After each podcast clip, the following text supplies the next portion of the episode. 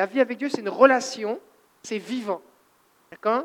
Et que ça devrait ressembler avec une relation que vous avez avec un, ami, avec votre conjoint, votre conjointe, euh, une cousine, quelqu'un avec qui vous êtes proche, avec qui vous aimez ça passer du temps. Et que l'idée, c'est que tu arrêtes, soit quand il faut que tu partes au travail, ou quand tu t'endors, ou quand tu as ton rendez-vous, il se passe quelque chose, ou alors quand tu sens dans ton cœur que on a vécu quelque chose, on a passé un bon moment. Peux juste vivre quelque chose.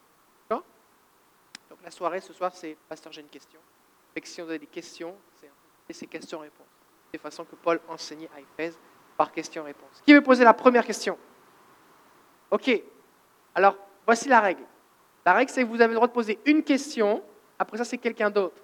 Réfléchissez bien à votre question, ok? C'est bon? C'est que Noël, c'est ça? Vas-y.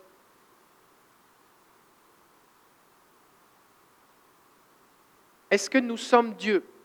Est-ce que tu fais référence au psalmiste, au psaume qui dit êtes des dieux ça? Pourquoi est-ce que tu poses cette question?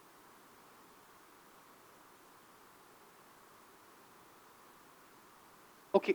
L'expression Dieu d'Abraham, Dieu d'Isaac, Dieu de Jacob, eh ben, c'est que, en fait, Dieu se révèle dans l'histoire, euh, dans l'histoire, depuis la création, depuis Adam et Ève, il se révèle aux êtres humains. Adam et Ève avaient une relation parfaite avec Dieu, et tout ça, il parlait avec eux, tout ça. La chute fait qu'ils de Dieu à cause du péché. Et puis donc Dieu, qui aime les êtres humains, va se révéler progressivement. Il va se révéler à Enoch, il va se révéler à Noé. Puis à partir de Abraham, ça fait Abraham, Isaac, Jacob, c'est les descendants. Quand les gens vont parler, disent Dieu d'Abraham, Dieu d'Isaac, c'est parce que c'est une culture à l'époque où il y a plein de dieux. Et que Dieu, ça peut vouloir dire n'importe quoi. Ça peut être telle pierre, telle statue, ça peut être Moloch à qui on sacrifie des enfants, ça peut être telle autre statue à qui il faut faire des orgies sexuelles pour avoir la faveur du Dieu, ça peut être tel autre Dieu auquel il faut euh, euh, faire telle ou telle chose pour pouvoir avoir des bonnes récoltes. Donc Dieu, c'est très vague. Donc en s'adressant précisément à Dieu d'Abraham, d'Isaac et de Jacob, ça le définit. Dieu va se révéler progressivement comme l'Éternel, celui qui guérit, celui qui voit, la, bannière, euh, le Dieu saint, l'Éternel des armées. Progressivement, il se révèle comme le Père de Jésus-Christ. Et donc quand il s'adresse au Père, au, dans la Bible, on voit des gens qui parlent à d'Abraham, d'Isaac et de Jacob, c'est juste pour dire c'est à lui qu'on parle. Façon de Dieu d'Abraham, c'était le Dieu d'Isaac, c'était le Dieu là qu'on parle. On ne peut pas dire, parce qu'il est dit Dieu d'Abraham, d'Isaac et de Jacob, que dire que eux étaient des dieux. Ce n'est pas Dieu Abraham, c'est Dieu de, et apostrophe d'Abraham. C'est le Dieu d'Abraham. Ça ne veut pas dire que Abraham était Dieu. C'est le Dieu qui s'est révélé à Abraham. C'est le Dieu que Abraham servait. C'est le Dieu que Abraham priait quand il dressait des hôtels. C'est le Dieu que Abraham écoutait et suivait lorsqu'il lui parlait. D'accord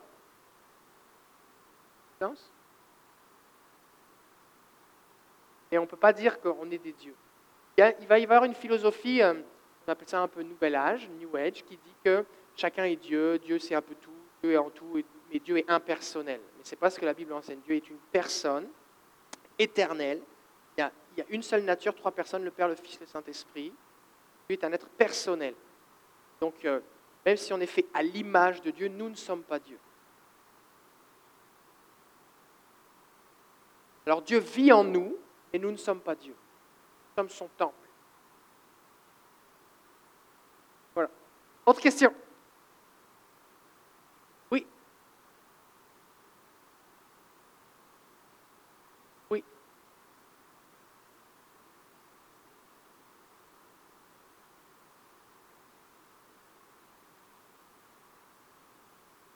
Bonne question.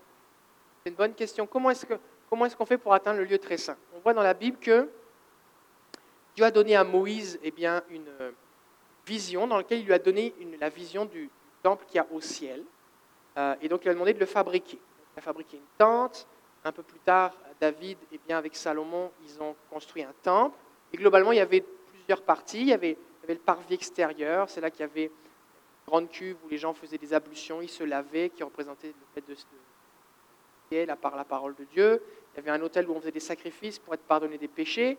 Ensuite de ça, il y avait la tente en tant que telle dans laquelle on rentrait. Il y avait d'abord le lieu saint, il y avait un hôtel avec du pain, il y avait un chandelier avec des lumières, il y avait un hôtel avec des parfums. Et puis ensuite de ça, il y avait une grosse couverture. Et puis après ça, on entrait dans le lieu très saint. Et que dans la tente, il y avait juste les prêtres qui pouvaient rentrer. Et puis dans le lieu très saint, une fois par an seulement, il y avait le grand prêtre qui venait avec crainte et tremblement parce que c'était là qu'il y avait l'arche de l'alliance et que Dieu parlait face à face avec Moïse euh, et que c'est là que Dieu se manifestait. Donc ils arrivaient sur l'arche de l'alliance sur lequel il y avait un couvert qu'on appelle le propitiatoire. Il y avait deux chérubins qui se avec les anges qui se couvraient et ils déposaient le, sang du sacrifice pour le, pardon de tous les péchés du peuple sur à cet endroit-là. Et c'est ça qui, qui, euh, euh, qui amenait le pardon pour une année jusqu'à l'année prochaine, jusqu'à ce que Jésus vienne et qu'on soit tranquille avec les sacrifices. Donc, quand on parle d'entrer dans le lieu très saint, c'est cette idée d'entrer dans cette connexion avec Dieu. Quand Dieu a sorti Israël d'Égypte, ça c'est avant que c'est Moïse qui les a sortis d'Égypte, d'accord? Avant la construction du tabernacle, il leur a dit Vous allez venir sur ma montagne et vous allez m'adorer. Il va leur parler, dans le tonnerre, il y a un feu qui va arriver sur la montagne, un de forte trompette, et Dieu va leur parler. Et les Israélites, Israël, vont avoir peur de Dieu, ils vont dire Moïse, toi vas-y, raconte-nous, mais nous on a peur, on va mourir. Et qu'on ne veut pas avoir cette relation avec Dieu. Toi, Moïse, vas-y, nous on reste à distance, puis tu nous raconteras ce qui se passe. Donc, alors que Dieu voulait faire de son peuple des prêtres, il voulait que chacun ait une relation, un contact avec lui, eh bien, il leur a donné un système, des lois, avec, un, avec la tente, le lieu très saint. il y avait juste Moïse qui allait, juste le grand prêtre. Et ça nous dit que avant la construction du tabernacle, il y avait la tente de la rencontre. Dans cette tente, Moïse rentrait, et puis la nuée de Dieu descendait, et tout le monde se mettait à l'entrée de sa tente et voyait la nuée qui descendait. Ce n'était pas, un petit filet lumineux, c'était un truc énorme qui descendait du ciel, une nuée, une nuée. Et puis Dieu parlait avec Moïse face à face, sans énigme, face à face, il lui parlait. Et, euh, ensuite, quand il sortait, alors il racontait ce que Dieu lui avait dit, son visage rayonnait de la gloire de Dieu. Comme c'était quelque chose d'éphémère, après ça, il mettait un, voile sur sa tête jusqu'à ce qu'il retourne dans la présence de Dieu.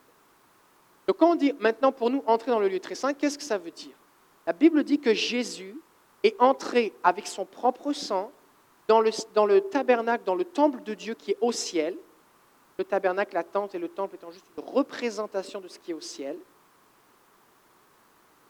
voir des, preuves de ça. On voit ça dans l'Épître aux Hébreux. On voit ça aussi dans l'Apocalypse. Ça nous dit qu'il y a un temple. Ça nous dit que du temple sort l'arche. Il y a le trône, il y a l'autel, il y a des voix qui sortent de l'autel. Vous verrez ça dans l'Apocalypse. Donc Jésus, lui, avec son propre sang, il est entré dans l'autel qui est au ciel et il a offert son sang à Dieu, le Père. Et donc, la Bible nous dit dans l'Épître aux Hébreux qu'il a ouvert la route, il a tracé un chemin dans le lieu très saint. Alors qu'avant les gens devaient attendre que quelqu'un y aille pour eux, la Bible nous dit que nous, la voie est libre, le chemin est ouvert. Le rideau, le voile qui était dans le temple au moment où Jésus est mort, il a été déchiré. C'était un voile qui était épais, comme ça, là, vraiment épais, et du haut jusqu'en bas, le voile a été déchiré. C'est Dieu qui l'a déchiré. Ce qui signifie que tout le monde a accès, tout le monde peut entrer. Et qu'est-ce qu'on peut dire pour entrer dans le très saint Dire Seigneur Jésus, merci parce que tu as pardonné mes péchés. Je ne suis pas digne d'aller jusque-là, mais parce que tu as tout payé, c'est gratuit pour moi. Donc merci, la porte est ouverte, j'entre. C'est juste ça. Entre guillemets juste ça, c'est Seigneur, j'entre maintenant dans ta présence. J'ai accès. En esprit, Seigneur, j'entre maintenant dans ta présence, je viens connecter avec toi. Et donc, puisque je peux avoir accès dans le lieu très saint, dans sa présence même, je peux communier avec lui. Je ne suis pas comme derrière une tente, devant un bâtiment, c'est là-bas que ça se passe, mais moi, pour moi, je suis juste ici. J'ai accès à la vraie chose. J'ai accès à Dieu lui-même. Dieu peut me parler, on peut communiquer ensemble. C'est ça que ça veut dire entrer dans le lieu très saint. Donc, ce n'est pas, pas un état comme au bout de tant d'années de vie chrétienne, on te donne un badge, puis ça y est, tu peux y entrer. Ce n'est pas un truc que tu es tellement super saint que tu te mets à l'éviter ou faire je sais pas quoi, et puis tu, tu peux entrer maintenant. Non. Si tu crois en Jésus, la route est libre, le chemin est ouvert. C'est comme les, vous savez, dans les magasins, les banques, euh, le public, vous savez, les portes coulissantes. Est-ce que ça vous est déjà arrivé d'arriver sur une porte vitrée trop vite, ce qui marche vite, puis la porte s'ouvre pas ou elle est barrée, puis tu, rentres dans la porte Bon, ok. ce qui se passe, c'est que, imaginez la porte du lieu très saint qui est fermée. Vous, vous arrivez, mais parce que vous êtes couvert par le sang de Jésus, vous avez placé votre foi en Jésus, au moment où vous arrivez, ça s'ouvre. Vous n'avez pas d'effort à faire. La route, elle est ouverte pour toi, parce que tu crois en Jésus. Celui qui n'a pas placé sa confiance en Jésus, par contre, pour aller plus loin, il faut qu'il place sa confiance en Jésus. C'est bon? Ça répond à la question?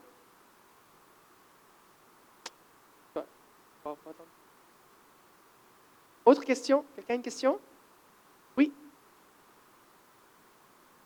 Oui, priez en langue.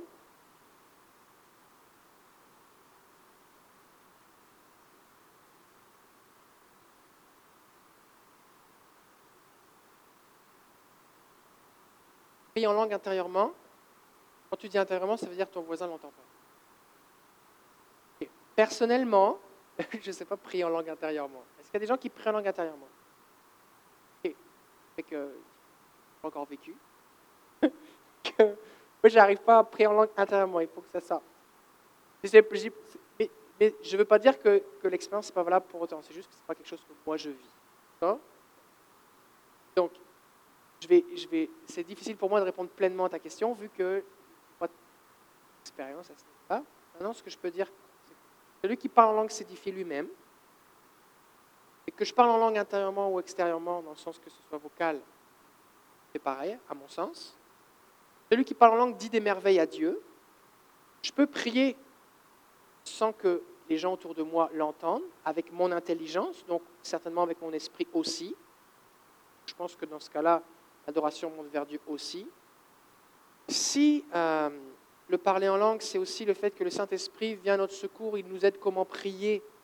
Bah, le Saint-Esprit voit ce qui est au fond de mon cœur, il parle à Dieu. Donc, vu que Dieu est esprit, on communique avec lui en esprit. Dieu n'utilise pas ses oreilles, mais c'est en esprit qu'on communique. Fait parler intérieurement, certainement le même effet. Maintenant, il y a quand même une dimension au niveau de la voix, au niveau du son. Dans l'atmosphère, il y a des ondes qui se propagent, des vibrations qui se propagent il y, a quand même, il y a quand même pas mal de choses qui se passent quand spécifiquement on les déclare. Par exemple, la Bible dit, celui qui croit, si tu crois dans ton cœur, tu confesses le Seigneur Jésus, tu seras sauvé. La dimension de déclaration, la Bible parle que la louange, c'est un sacrifice de, euh, de nos lèvres. C'est le fait, le fait de déclarer, de publier, de célébrer, d'éclater en action de grâce. je pense qu'il faut, la réponse que je dirais, c'est que il faut, la Bible nous parle de parler en langue, on voit à la Pentecôte que quand ils ont parlé en langue, les gens ont accouru à cause du bruit que ça faisait. Est-ce que c'est possible de parler intérieurement Visiblement oui? Ce n'est pas la première fois que je l'entendais. Hein. C'est juste que j'avais moi fait. Euh, et puis, euh, on peut avoir les deux. De la même façon que tu peux prier. Tu vois par exemple Moïse qui va faire des grandes prières, euh, ou Néhémie qui va prier. Mais à un moment, quand, avant la reconstruction des murailles de Jérusalem, le roi va mais pourquoi tu as l'air triste? Et ça dit, je fis monter une prière vers le Dieu, vers le Dieu très haut. Et puis ensuite de ça, il lui répond. Et le roi n'a pas entendu la prière, et puis il était en train de lui servir du vin. C'est les chansons. Donc, euh, certainement, il a prié, mais le roi ne l'a pas entendu. Donc, on voit dans la Bible le fait de faire monter des prières vers Dieu. Les larmes aussi peuvent être une prière. La Bible dit que Dieu entend la voix des larmes. Quand on pleure, on ne sait pas quoi dire, mais les larmes ont une signification. Euh, le psalmiste va dire Tu recueilles mes larmes dans ton outre. Euh, Dieu entend nos soupirs.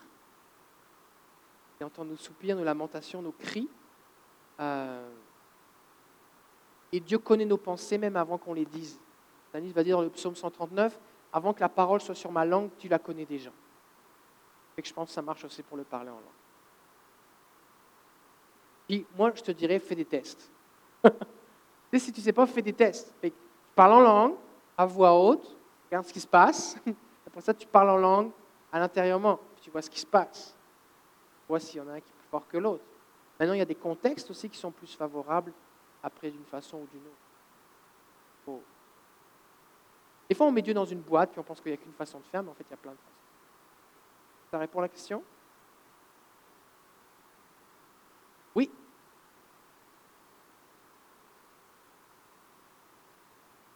Oh, ça c'est une très bonne question.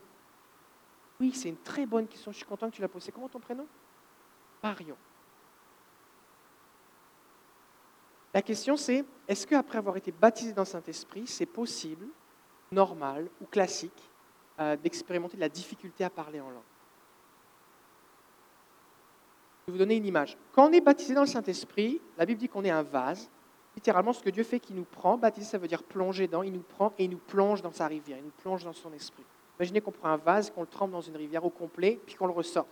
Ça dégouline de partout. ça déborde. Ça, c'est l'expérience initiale. Je suis baptisé dans Saint-Esprit, Dieu me plonge. Mais maintenant, je suis rempli. Imaginez que ce vase, il a un robinet. Ça, c'est ma foi, c'est ma volonté qui décide de parler en langue. Une fois que été baptisé dans Saint-Esprit, je peux décider de parler en langue quand je veux. Une erreur classique, c'est que les gens se disent, je dois attendre d'être saisi comme lors de mon baptême pour pouvoir parler en langue. Et donc les gens vont attendre de vivre la même expérience alors qu'ils ont déjà reçu le don. C'est une première raison. Donc ça, c'est un des premiers blocages qui fait que des fois les gens ont la difficulté à parler en langue ou ne parlent plus en langue après leur baptême dans le Saint-Esprit parce qu'ils attendent de revivre la même expérience. Est-ce qu'il y a des gens, quand vous avez été baptisé dans Saint-Esprit, c'était comme une explosion? Est-ce qu'il y a des gens, c'était comme ça fait... Est-ce qu'il y a des gens, c'était vous ne saviez plus vous arrêter? Oui. Est-ce qu'il y a des gens, vous étiez comme ivre, vous n'étiez juste plus là? Oui. Est-ce qu'il y a des gens, ça s'est fait juste doucement, tranquillement? Oui. Est-ce qu'il y a des gens, quand vous avez été baptisé dans Saint-Esprit, vous avez raisonné dans votre tête, vous dites Ah, mais là, est-ce que c'est moi? Est-ce que c'est pas moi? Qu'est-ce que je ne comprends pas Qu'est-ce que ça Est-ce qu'il y a des gens, vous, avez, vous êtes en train d'analyser ce que vous viviez? Vous étiez comme en deux parties, comme ok, je vis un truc, mais qu'est-ce qui se passe? Moi, c'est ce qui m'est arrivé, par exemple. Bon. c'est normal. Pourquoi? Parce que quand tu es baptisé en Saint-Esprit, que tu parles en langue, c'est ton esprit qui parle à Dieu. La Bible dit que ton intelligence est au repos, ton esprit qui est en prière. Donc, tu peux tout à la fois de la même façon que tu peux parler en langue intérieurement, tu peux penser à autre chose en même temps que tu parles en langue. Parce que c'est ton intelligence qui pense et ton esprit qui parle en langue. Avec ton corps, si tu parles vocalement, là, et c'est ton esprit qui parle en langue. Bon. Ce qu'il faut comprendre aussi, c'est que tout ce que Dieu donne, c'est sous, sous forme un peu organique. C'est-à-dire c'est sous forme, c'est comme une semence, c'est comme une graine, ça pousse. C'est valable pour les dons spirituels, c'est valable pour le parler en langue, c'est valable pour la foi, c'est valable pour euh, l'armure, euh, l'armure de protection. Dieu nous donne quelque chose et au fur et à mesure qu'on l'utilise, ça se développe. La Bible dit que la foi est comme un grain de sénévé qui pousse. Ce n'est pas la foi comme voici la foi, ça y est, j'ai toute la foi. Dieu te donne la foi, tu l'exerces, elle grandit, tu l'exerces, elle grandit, tu l'exerces, elle grandit. La foi augmente. Tu gardes les yeux fixés sur Jésus, qui est l'auteur de la foi, et il l'amène à la perfection. Elle grandit, elle se développe. Le parler en langue, c'est pareil. Quand tu parles en langue, quand tu es baptisé dans Saint-Esprit, ça dépend des gens. Il y a des gens, c'est comme une fontaine. Il y a des gens, c'est comme, on a l'impression que juste un mot, une syllabe. Est-ce qu'il y a des gens, quand vous avez été baptisé dans le Saint-Esprit, vous avez juste dit une syllabe ou un mot? J'ai l'impression que pas beaucoup de vocabulaire là-dedans. Il y a des gens? Oui? Ok. Pas grave. Ça commence. Plus tu l'exerces, tu l'utilises, plus ça se développe. Tu peux voir que ton parler en langue va changer en fonction des circonstances. Des moments, des situations, ça va être euh, plus doux. Des moments, ça va, il va y avoir une autorité. Des moments, il va y avoir de l'intensité suivant les situations. Maintenant, vu que ce que Dieu donne, c'est vivant, c'est organique, ça pousse, le diable, lui, son but, c'est d'étouffer, de s'opposer. Parce que la Bible dit que l'esprit qui règne dans le monde, c'est l'esprit de l'antichrist. Ce n'est pas l'anti-Jésus, ce n'est pas l'antichristianisme, ce n'est pas l'anti-louange, c'est l'antichrist. Christ, ça veut dire le oint. Et Jésus dit, l'Esprit du Seigneur est sur moi, il m'a oint pour faire quelque chose. Donc le diable va toujours s'opposer à l'onction, à la présence du Saint-Esprit dans la vie de quelqu'un. Toujours. Parce que c'est l'antichrist. Donne ta vie pour aider les pauvres, donne ta vie pour euh, euh, servir dans l'Église, pour faire je ne sais pas trop quoi, tu n'auras pas de problème. Commence à marcher avec le Saint-Esprit, tu vas rencontrer l'opposition. Pourquoi? Parce que c'est l'antichrist. Donc, l'ennemi, ce qu'il va faire, c'est que dès que tu te mets à parler en langue, il va essayer de te bombarder de toutes sortes de choses pour t'empêcher de continuer. Parce que le but du baptême dans le Saint-Esprit, ce n'est pas tellement que tu parles en langue une fois, c'est que tu continues de parler en langue. Parce que celui qui parle en langue s'édifie, il grandit. Et que celui qui s'édifie, il bâtit, c'est comme tu mets des pierres pour monter un mur. Et si tu as monté une pierre une fois, mais qu'après ça, tu n'en rajoutes plus d'autres, il ne va pas y avoir un gros mur là celui qui parle en langue euh, euh, dit, donne, dit des merveilles à Dieu, adore le Seigneur. Mais si tu l'as fait juste une fois, tu ne le fais plus après, comme il a réussi à s'opposer à toi. Ça va être pareil pour la prophétie. Des fois, les gens vont recevoir une parole de Dieu, ils vont prophétiser, c'est comme Oh, waouh, tu m'as utilisé. Puis la fois suivante, c'est comme Oh, mais attention, toutes sortes de peurs qui vont être là, d'intimidation. Tu peux trouver ça plus difficile. C'est pareil comme pour prier pour les malades. C'est pareil pour avoir des visions, c'est pareil pour interpréter les rêves, c'est pareil pour euh, parole de connaissance l'ennemi va toujours essayer de s'opposer Dès, dès que Dieu nous communique quelque chose, il va essayer de s'opposer. Et là, on a deux possibilités. Soit on dit, oh ben, finalement, est-ce que c'était de Dieu? Est-ce que je l'ai bien reçu? Euh, Est-ce que c'est pas bizarre? Et puis, on, on va juste arrêter. Soit on décide par la foi de croire ce que Dieu a dit. Il me l'a donné, il me l'a donné, je l'ai. Et on avance par la foi. C'est-à-dire que par exemple, dans le cas du parler en langue, on décide de parler en langue. Et là, on va comme franchir cette muraille et après ça, c'est, on est tranquille. Moi, par exemple, la première fois que j'ai commencé à guérir des malades, c'était en 2012, dans un culte, eu, on a eu 10, guérisons instantanées. Une dame qui ne pouvait pas plier sa jambe depuis 1989, suite à une opération d'une discale, c'était une chaleur, elle a été guérie, il y a une boule qui a disparu dans un poignet, un athlète qui a été guéri, différentes choses qui ont été guéries, 10 en un culte. C'est comme, super, tu sais. Dans la semaine suivante, elle m'a dit, oh mais là, il faut que tu fasses attention, tout ça. là, j'ai comme, il y a une peur inexplicable, il m'a fallu des mois avant de, réaliser tout ce qui se passait. C'est comme si l'ennemi est venu mettre un mur face à moi. Et là, j'avais juste peur. J'avais peur de donner des paroles de connaissance, j'avais peur de prier pour les gens. Je lançais des paroles de connaissance, mais je n'osais pas prier. J'avais peur. Et, je me souviens, sur mes notes, c'était marqué, j'avais marqué en rouge, en gros, sur mon iPad, à toi de prier. C'est David qui prie, tout ça, mais je ne le faisais pas. Fait, j'avais peur. Et je faisais, OK, prier. J'avais peur. Il m'a fallu des mois pour, il m'a fallu plusieurs mois de, on va dire de septembre à janvier pour surmonter cette peur. Là, j'en parlais avec le Seigneur et j'ai réalisé qu'en fait, c'est une tactique classique de l'ennemi. Il va essayer tout de suite d'étouffer. Il va essayer de tuer ce que Dieu a donné quand c'est petit, parce qu'après, il ne pourra plus l'arrêter. Si tu regardes dans la Bible, c'est ce qu'il a essayé de faire avec Moïse, le tuer quand il était bébé. Jésus, le tuer quand il était bébé et il va essayer d'étouffer tout de suite les choses. Donc, est-ce que c'est normal dans le sens que, est-ce qu'on peut vivre ça et que beaucoup de gens le vivent? Oui. Est-ce que c'est la volonté de Dieu? Non. Et donc, l'idée, c'est que si tu vis ces choses, juste, ok, maintenant, Seigneur, merci parce que tu m'as donné, je vais juste te louer, je vais juste parler en langue. Je vais le faire jusqu'à ce que cette, cette intimidation ou ces pensées dans ma tête n'aient plus d'emprise sur moi, que ça devienne comme naturel. Oui Question. Après ça,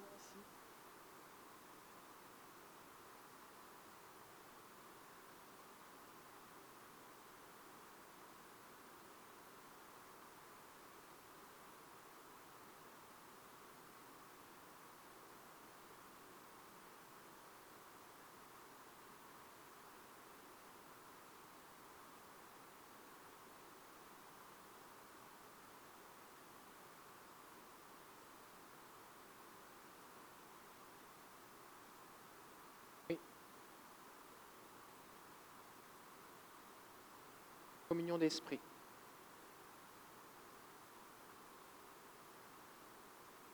Oui.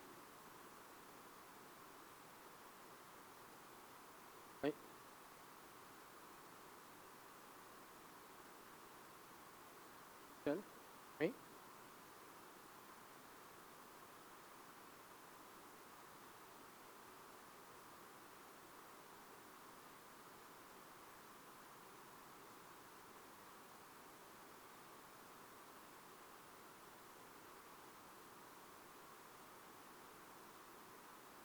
Oui.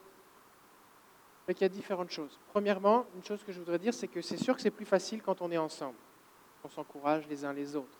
Euh, Jésus dit, si deux ou trois sont assemblés en mon nom, je suis au milieu d'eux. Il dit aussi que quand tu rentres dans ta chambre, ton Père est là.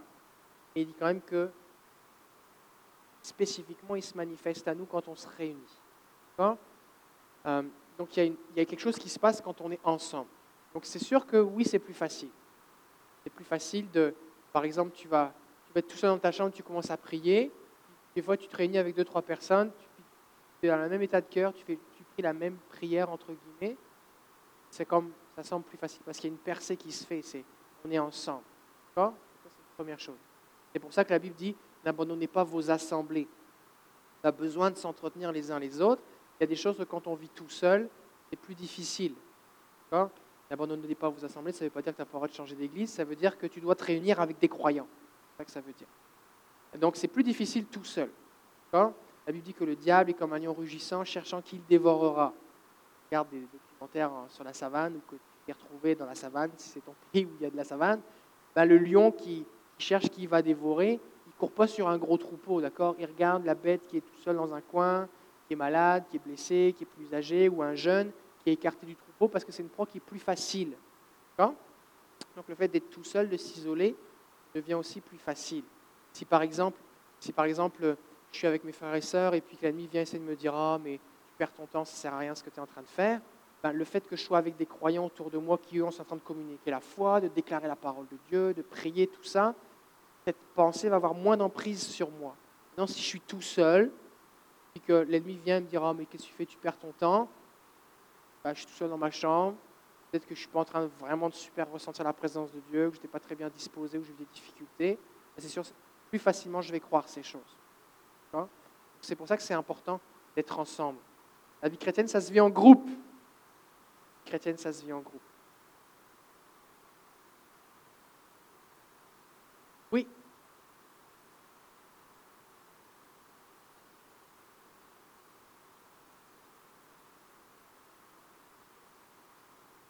Oui.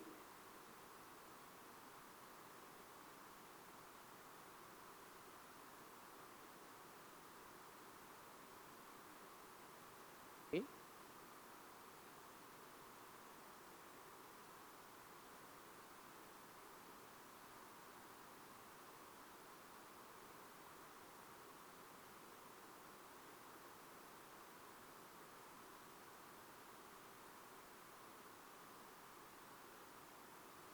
Je comprends bien ta question. La question c'est, vu que Dieu sait ce qu'on pense avant qu'on le dise, et donc avant qu'on le fasse, est-ce qu'il ne pourrait pas empêcher, par exemple, un meurtrier de tuer quelqu'un avant même qu'il décide de sortir son pistolet, par exemple?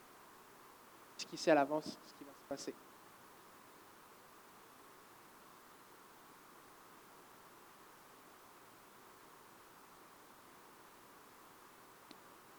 C'est la grande question de pourquoi le mal sur la terre. Ok, quelques prérequis. Premièrement, Dieu est bon. Et Dieu nous a donné la liberté, comme tu l'as dit, de faire le bien ou le mal. Si Dieu m'empêche de faire le mal, je ne suis pas libre.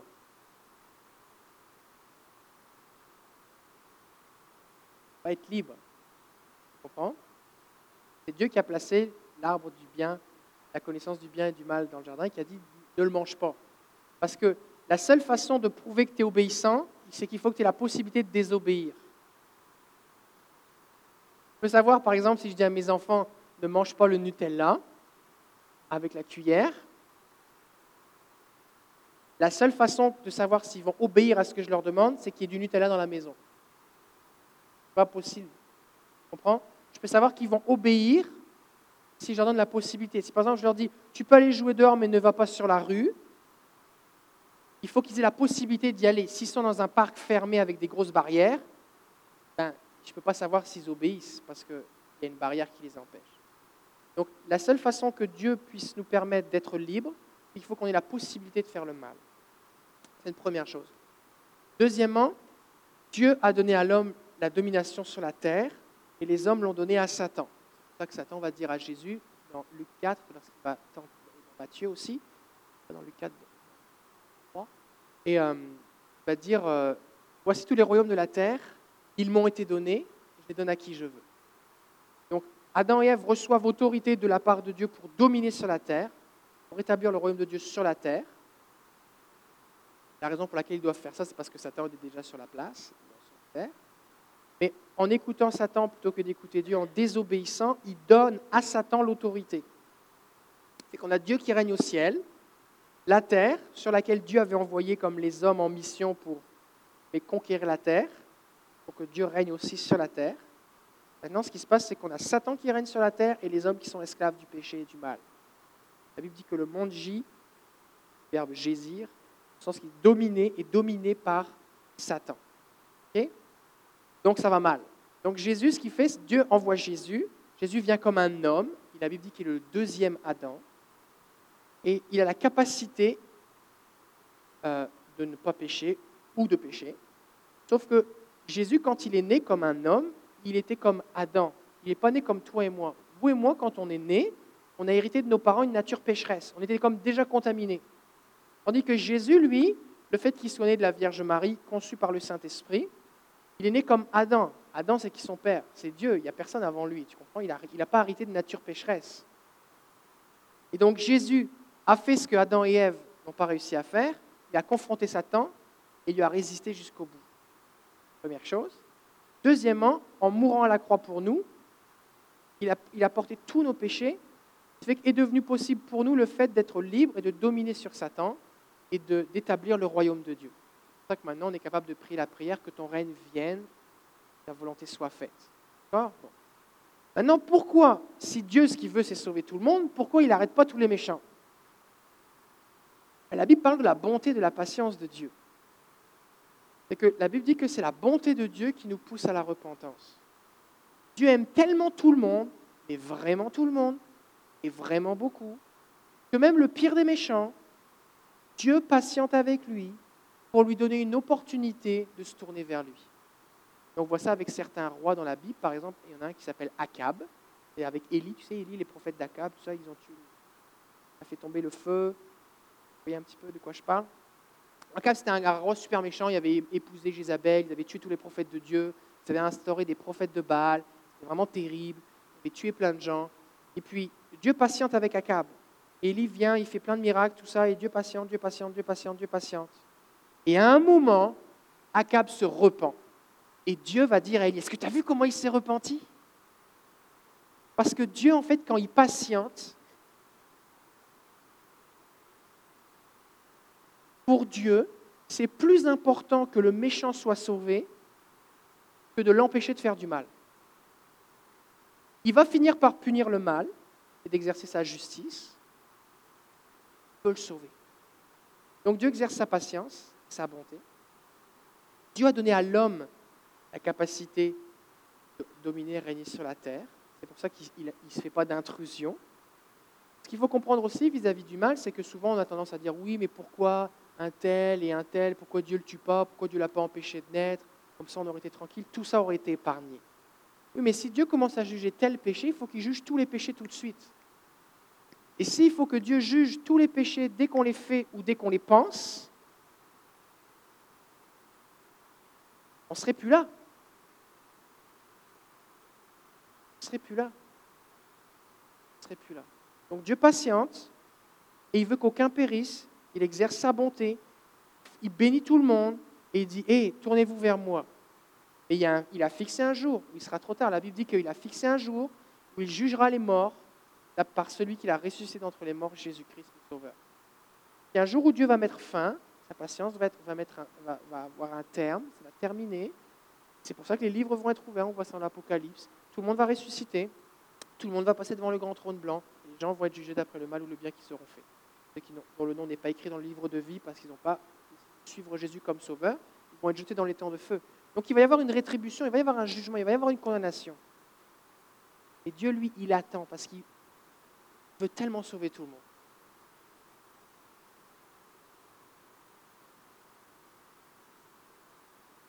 Bah, pour l'instant, dans la gêne, il n'y a, personne. Les démons, Satan, tout ça, ils sont. La plupart des démons sont dans la Bible. A, les gens qui, il y a des gens qui sont avec Jésus, il y a des gens qui sont dans le séjour des morts. Au jugement dernier, la Bible dit que le séjour des morts va faire sortir tous les morts qui sont avec lui. Et alors, ils vont passer devant le grand trône. C'est ça. Fait que la mort, Satan, le séjour des morts et les morts qui n'ont pas cru en Jésus seront jetés dans le temps de feu. C'est la seconde mort. Fait beaucoup de morts. L'idée vraiment globalement, c'est que Dieu patiente. A de la difficulté avec ça. Et si on prend l'histoire du fils prodigue, par exemple, ben, le fils prodigue, si tu tires une croix dessus avant qu'il rentre en lui-même reviennent vers le Père, bah, tu manques l'opportunité qu'ils reviennent vers le Père. Que euh, patience. Oui, alors Là, fait Cynthia. Ça. Là, là. là. Ok, Cynthia.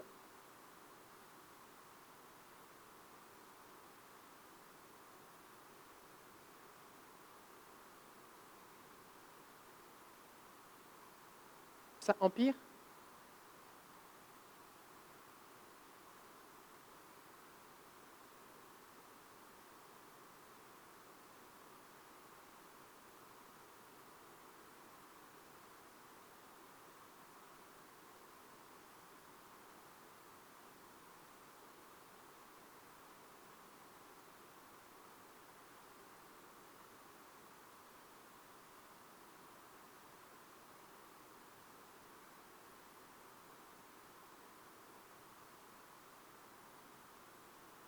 à cause de moi. Ça, c'est ta conclusion ou c'est ce qu'il dit?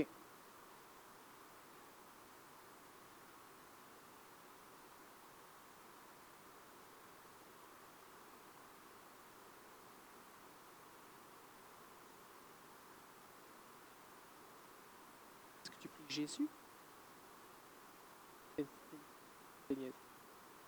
Ça arrive. Ça arrive. Prie, personne meurt.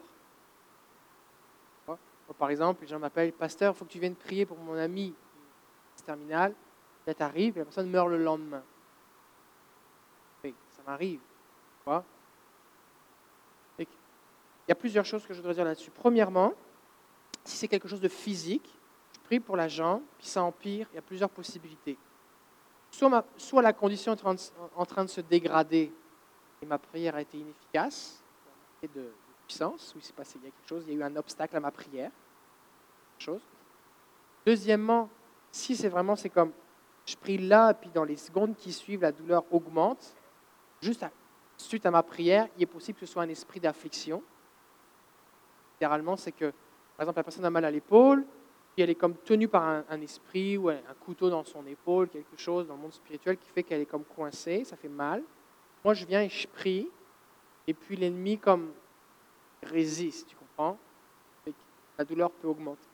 Donc ça peut être soit un esprit d'affliction, ça peut être juste aussi le fait que, bah, regarde, je fais face à un problème, j'ai besoin d'une percée, j'ai besoin de plus.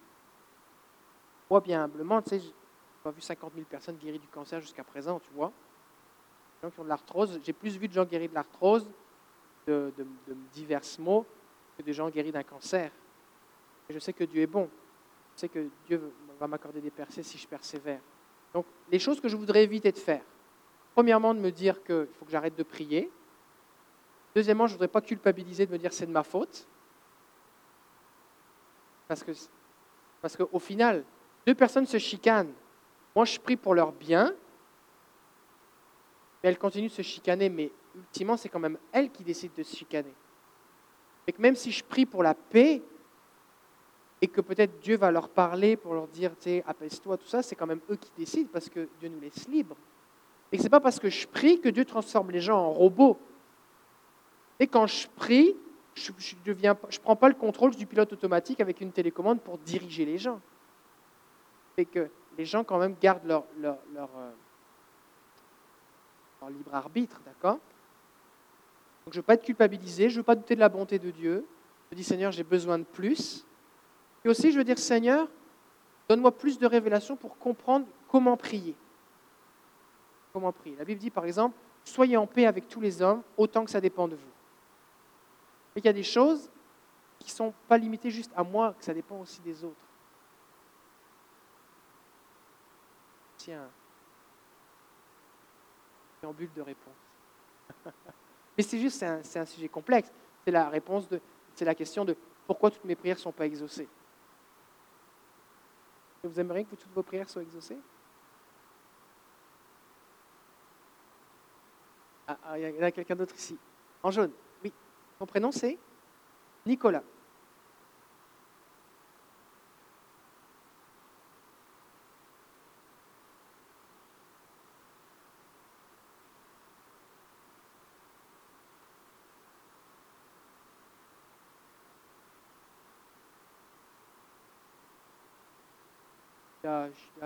de et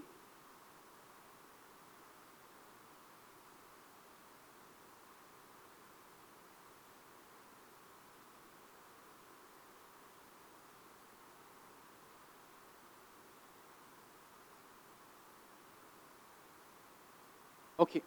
La question c'est est-ce que Dieu utilise volontairement le péché pour se glorifier? Ce qu'il peut?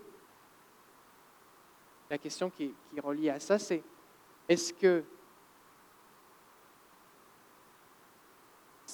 si Judas l'avait pas dénoncé, est-ce que Jésus serait allé à la croix pareil? Dès son premier miracle, Jésus, les pharisiens voulaient le tuer. Donc, la réalité, c'est que si ça n'avait pas été Judas, ils auraient fini par trouver un moyen.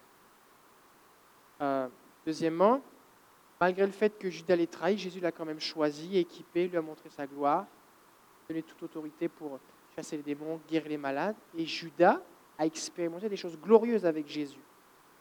Jésus lui a fait confiance, malgré le fait qu'il connaissait son cœur.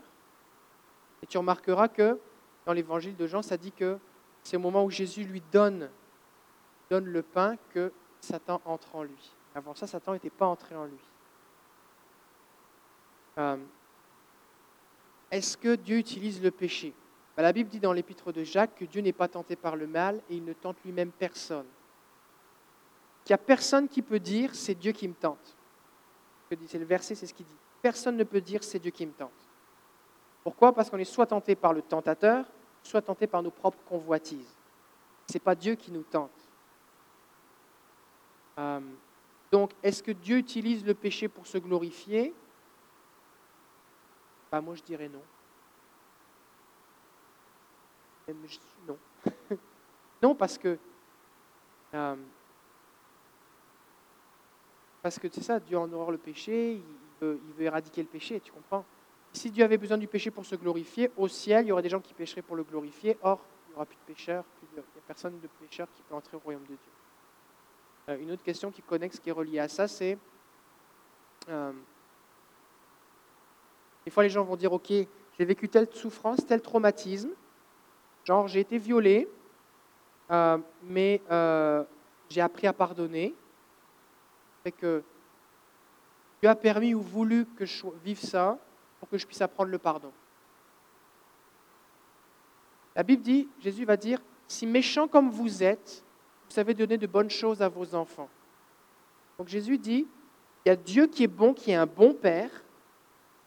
Et vous, en tant que parent, vous êtes quand même méchant, mais vous êtes capable de faire du bien. Quel parent, moi j'ai deux petites filles, il y a un, Imagine, il y a un pédophile qui sonne à la porte de chez moi qui dit Bonjour, je voudrais prendre une de vos filles. Je dis Bah oui, c'est une bonne occasion. Elles vont avoir l'occasion d'apprendre le pardon. Tu comprends? Et la patience. Allez-y. Si je faisais un truc pareil, on prendrait mes enfants, on les placerait à la DPJ, tu comprends? Et malgré que je suis méchant, je suis bien inférieur à Dieu, jamais je ferai un truc pareil.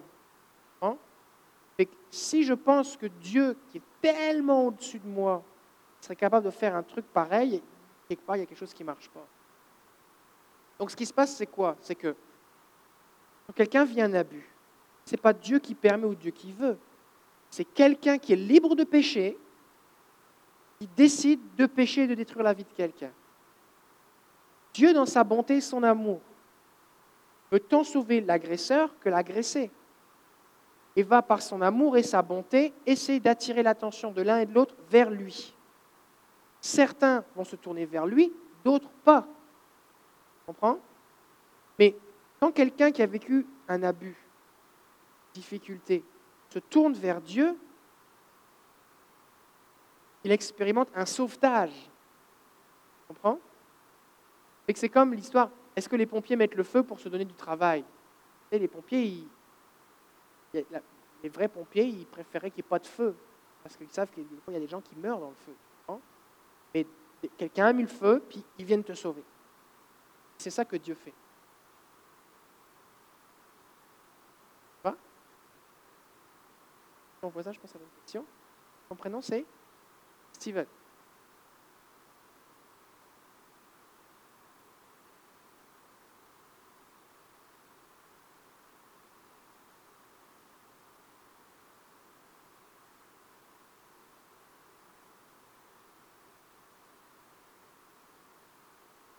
Il a des témoignages de gens qui, euh, sont sur le point de se suicider. Jésus vient se révéler à eux.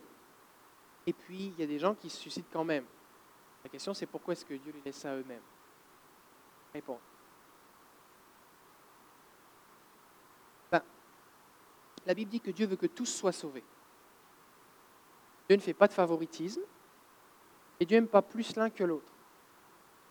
J'ai écouté dans, un témoignage récemment, euh, c'est dans une formation pour euh, Esther Sozo, ensemble, et puis euh, la personne disait que c'était, c'était quelqu'un qui, disait qu'il faisait une, overdose, quelque chose comme ça, il pris de la drogue, si je me souviens bien, et puis il dit Dieu, si tu existes, révèle-toi à moi. Il n'y a rien vu. après ça, il dit Satan, si tu existes, révèle-toi moi, puis c'est toi que je te servirai. Puis là, il a vu une espèce de petite affaire, une espèce de petit verre, lui a parlé, je suis Satan, tout ça, puis il a comme fait un pacte avec lui, puis il a servi pendant des années, des années, détruit sa vie, tout ça. Finalement, il, il retourne vers Jésus, il est dans un temps de prière où il réalise, mais pourquoi Dieu n'est pas venu à ce moment-là?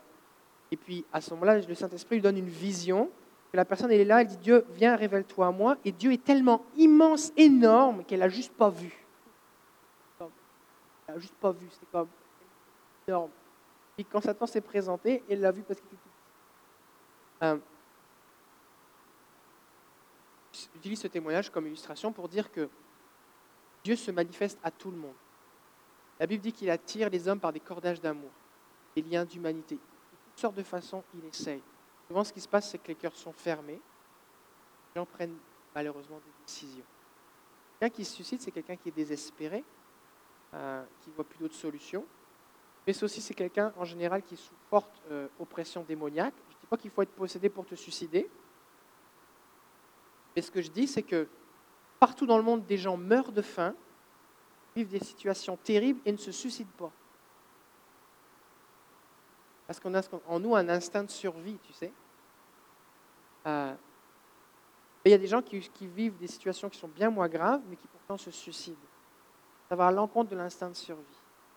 Et euh, il y a des espoirs, des esprits de mort qui sont là. C'est comme l'ennemi qui va venir oppresser la personne. Quelqu'un qui est sur le bord de se suicider n'est pas dans son état normal. Dans un état de désespoir émotionnel, spirituel. Il est bombardé certainement de pensées de mort, de suicide, et qui le pousse à se tuer. Donc c'est pour ça que certains vont le faire. Parce que ce n'est pas juste la personne qui dit Ah, bah oui, tiens, je vais le faire. Vraiment une, pression, une emprise qui est là. D'un point de vue de, ce que dit la Bible, Dieu veut sauver tout le monde. Dieu veut sauver tout le monde. Et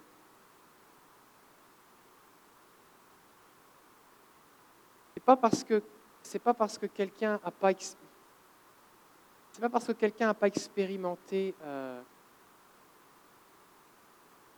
forme de sauvetage que pour autant Dieu ne voulait pas le sauver. Je prends un exemple. Euh, quelqu'un fait un accident de moto, puis euh, les secours arrivent, puis on lui sauve la vie. Quelqu'un fait un accident de moto parce qu'il roule trop vite, puis il meurt. Qu'est-ce qui conduit trop vite? C'est la personne qui conduit, ce n'est pas Dieu, tu comprends? Donc, il y a cette dimension que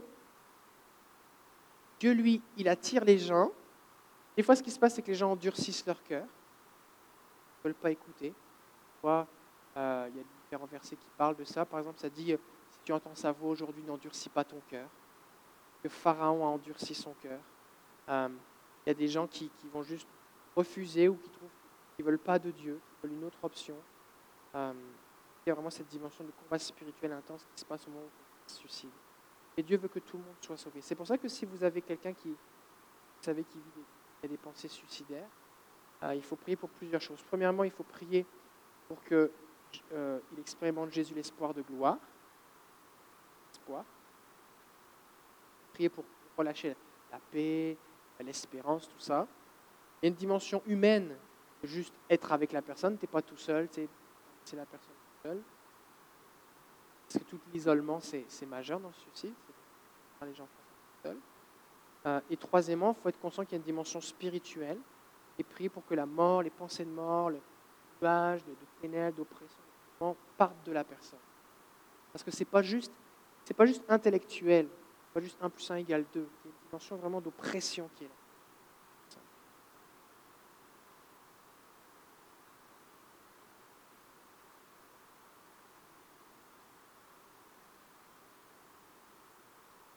Oui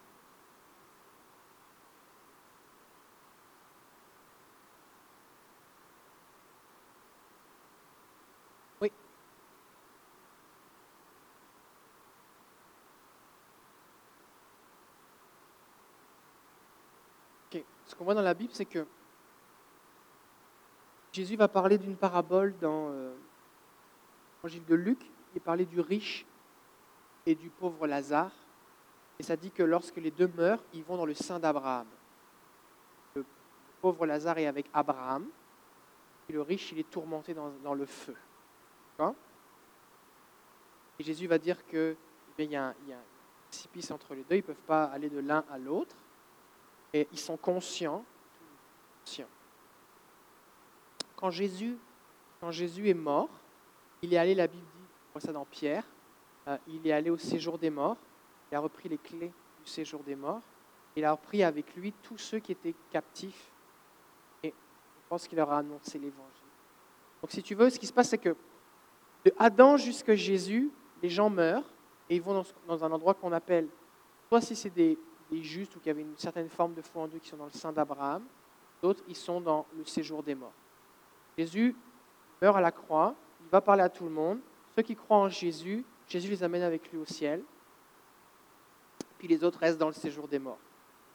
Depuis Jésus, les gens meurent. Ceux qui sont chrétiens vont avec Jésus tout de suite, paradis.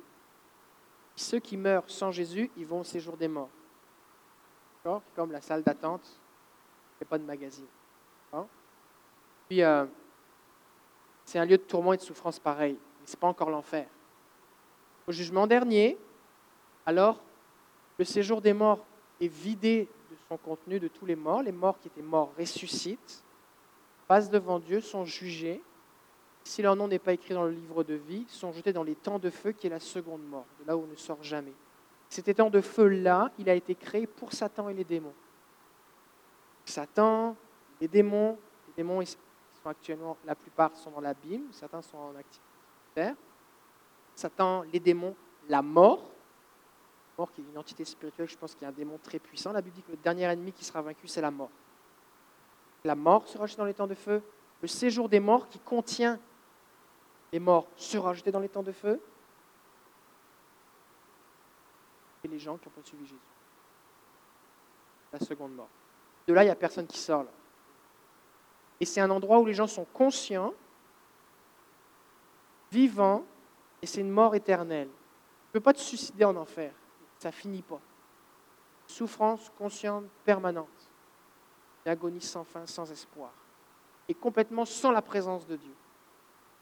Parce que même aujourd'hui, sur la terre, quand la Bible dit que quand quelqu'un dira oh, c'est l'enfer, c'est l'enfer, il aujourd'hui, ça, Dieu fait quand même pleuvoir ça sur le bon et sur le méchant. Il y a quand même la bonté de Dieu, on respire, des tas de choses. Et en enfer, il y a comme l'absence de la présence de Dieu, l'absence de grâce, l'absence de, rien. C'est un endroit de tourment. Et qui était conçu pour faire souffrir Satan, qui était le plus puissant des anges. un être humain par rapport à un ange, voilà, pas le poids, tu vois. Si l'enfer fait souffrir les anges, les démons, qui sont des anges déchus, combien plus forte raison les êtres humains vont y souffrir? Et l'enfer, ce n'est pas un endroit où Satan. Euh, c'est des fois, les gens ont des représentations de l'enfer, c'est comme une grosse boîte de nuit, une grosse discothèque, Satan le disque jockey, puis les gens dansent. Ce n'est pas le parti en enfer. Et ce n'est pas non plus l'enfer un endroit où Satan tourmente les gens, parce que c'est un endroit où lui va être tourmenté.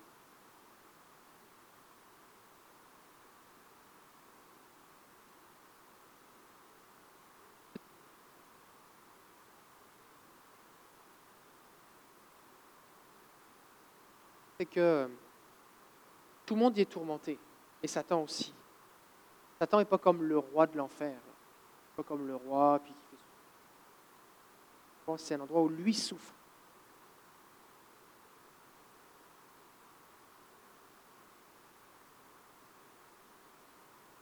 étapes différentes. Ok, ensuite, ensuite de ça, on avait Sarah. Ensuite de ça, il y a une question. Ok, vas-y.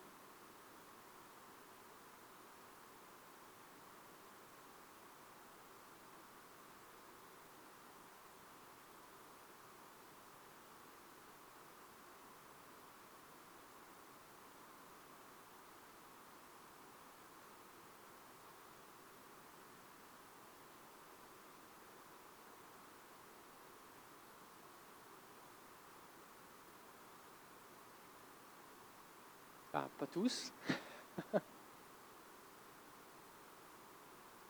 Moi, je respecte pas le sabbat, par exemple.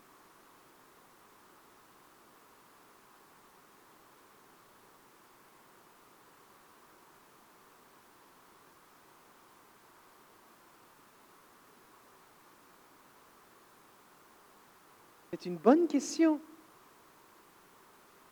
La question, c'est, dans l'Ancien Testament, tu vois des choses comme, si ton fils est rebelle et qu'il n'écoute rien à ce que tu dis, alors tu, amèneras les anciens de la ville et tu le lapideras devant tout le monde parce qu'il est une honte pour toi. Et il y a des choses intenses quand même qui sont là. Il est 9 heures. On va arrêter là. juste, quelques pistes de réflexion. Premièrement, il faut faire une distinction entre ce qu'on prend et ce qu'on laisse entre l'Ancien Testament, c'est-à-dire la loi et la grâce, la nouvelle alliance, et ce que l'époque moderne ou postmoderne ou euh, post-post-post peut, rejeter de Dieu. D'accord?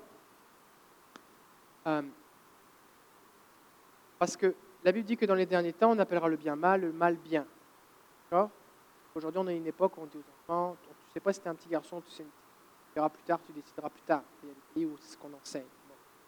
Donc, au fur et à mesure des, époques, ça, évolue. Ça, c'est ce que pense la société. Et après, il y a ce que Dieu dit. Donc, il y, a toujours un, conflit euh, entre ce que les gens pensent et puis ce que, ce que Dieu dit, qui ça, ça ne change pas. Mais il y a aussi le fait qu'il y a une révélation progressive de Dieu. Euh, concernant les punitions, les châtiments, la mort, tout ça, globalement, dans le, dans le contexte de la loi, celui qui péchait, le châtiment était donné tout de suite. Et il y avait euh, lapidation, les gens rire, euh, euh, il y avait des choses qui se passaient tout de suite. Sous la grâce, avec Jésus, Jésus a porté notre châtiment. On n'a pas à expérimenter la condamnation, puisque Jésus a porté notre condamnation. Jésus, par exemple, vis-à-vis des enfants, va avoir une attitude différente de celle des gens de son époque. À l'époque, les enfants ont comme pas de valeur. Jésus va les bénir. Il faut ressembler à un petit enfant. Il va les prendre, il va leur imposer les mains, tout ça. Euh, si on parle des châtiments corporels, euh, globalement, l'idée du châtiment corporel, c'est que il y a deux façons de le voir soit tu, exprimes ta rage envers un enfant euh, défoulé, ce qui n'est pas très pédagogique. Soit l'idée, c'est que si, quand l'enfant est petit, tu arrives à lui faire comprendre la gravité de certaines choses, ça va rentrer dans sa tête suffisamment pour qu'il ne leur fasse pas plus grand. C'est ça l'idée. La Bible dit, il y a un verset qui dit euh, éloigne la folie du cœur de l'enfant avec la verge, quelque chose. C'est sûr que si tu utilises ce verset-là pour justifier le fait de battre tes enfants, ce pas une bonne façon d'interpréter la Bible. D'accord? Des fois, il y a des enfants qui n'écoutent pas, qui n'écoutent pas, qui n'écoutent pas, qui n'écoutent pas, qui n'écoutent pas. il y a un moment, ce qui va se passer, c'est que s'ils n'écoutent pas, ils vont finir écrasés par une voiture parce qu'ils traversent la route sans regarder.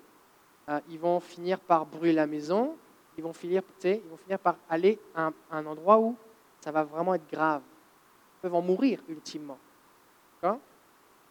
Il vaut mieux avoir une. Quand tu arrives dans une situation où il n'y a comme pas de contrôle, il y a des enfants avec qui ça marche d'autres avec. Non, tu sais. Et si après avoir parlé, après avoir tout essayé, tout ce que tu peux imaginer, il n'y a rien qui marche, bah, des fois il vaut mieux qu'il y ait une conséquence physique qui est comme annonciatrice de, de, plus grave qui peut arriver, Plutôt que de laisser, bah, c'est parce que on va te parler avec ton petit cœur, on ne veut pas que tu sois frustré, tu vas finir par être écrasé, tu comprends? L'idée, c'est que si tu as bien communiqué avec ton enfant et bâti une relation, il va arriver à un âge où ce ne sera pas nécessaire. Parce que il va y avoir la notion de conséquence qui va être, intégrée, tu comprends? S'il n'y a aucun moment il y a eu de conséquence, ben, le risque, c'est que ça devient euh, chaos, tu comprends? Et qu'il y a une différence entre une discipline, discipline, qui est l'expression d'une conséquence face à une action, le fait de se défouler émotionnellement. Si par exemple mes enfants font n'importe quoi en public, hein, en tant que parent, je peux le prendre personnel. Qu'est-ce que les gens vont penser de moi Est-ce que j'ai un mauvais père En plus, je suis pasteur et compagnie, tout ça. Et que je peux faire rejaillir ma frustration sur mes enfants. Ça, ce n'est pas, pas une bonne façon. Hein? Maintenant, si l'enfant fait quelque chose qui est répréhensible, n'écoute pas, euh, prévenu et tu as essayé euh, de parler, de discuter, euh, 50 000 punitions qui existent, mais qui à un moment s'endurcit, tu préfères. Il vaut mieux lui mettre, le taper d'une façon ou d'une autre pour qu'il saisisse, comme oh, j'ai franchi une limite, donc qu'il continue, fasse des choses qui, vont lui causer du mal. Hein? Maintenant, c'est sûr, on ne l'applique pas les enfants. Donc, qu'est-ce qu'on fait quand quelqu'un dit, bah oui, mais là, moi, la Bible, j'ai vu ça dans la Bible il faut expliquer qu'il y a une révélation progressive de Dieu. Euh, faut centrer les gens sur Jésus.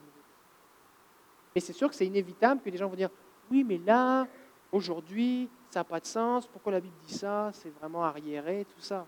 Mais il y a des choses qui restent valables. Et quand la Bible dit que le sexe en dehors du mariage, c'est un péché, peu importe l'année, c'est un péché pareil. C'est parce que ça détruit. La raison pour laquelle Dieu met cette barrière, c'est pour nous protéger de la destruction.